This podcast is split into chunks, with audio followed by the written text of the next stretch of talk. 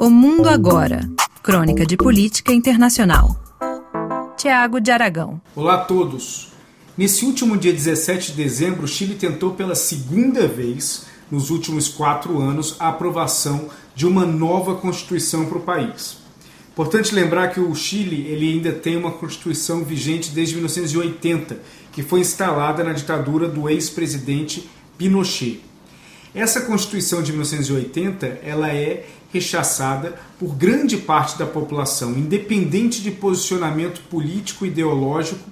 É uma Constituição que é vista como ultrapassada, velha, por alguns é vista como ilegítima, mas que, de certa forma, independente das predileções, ela não atende mais às necessidades chilenas.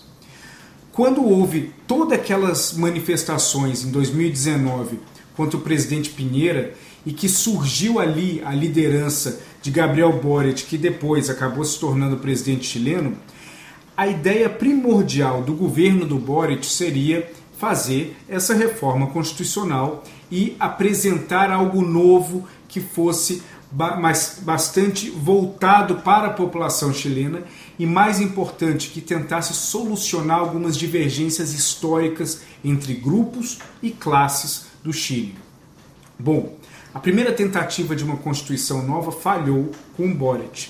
Ela foi exageradamente direcionada para um lado, para o seu lado da esquerda. Isso acabou prejudicando muitos eleitores que acharam que existiam muitos exageros em relação a essa Constituição.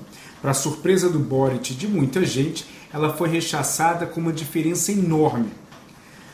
Bom, nos últimos dois anos começou a ser desenhada uma nova tentativa de reforma constitucional, dessa vez com uma participação bem menor da esquerda, uma participação muito maior da direita chilena, e o resultado, nesse domingo, dia 17 de dezembro, foi de que ela também foi recusada pela população. Ela foi recusada por praticamente realizar os mesmos erros que a primeira tentativa constitucional fez não levar em consideração quais são as reais necessidades e vontades da população. Se na primeira tentativa constitucional a equipe de Boric ou parlamentares e deputados constitucionais eleitos para essa função tentavam colocar ali as suas visões pessoais do que eles acreditavam que era correto, sem consultar a população, isso acabou fracassando, o mesmo erro acabou ocorrendo nessa segunda tentativa de uma reforma constitucional no país. Claro, houve muito, muita dificuldade voltada à desinformação, à fake news, uma polarização exagerada, assim como acontece em vários outros países do mundo, acabou prejudicando e confundindo o eleitor chileno, que no fim resolveu que não serviria, serve aquela Constituição por mil fatores, mas principalmente porque eles não conseguiram entender o que foi colocado na mesa para eles.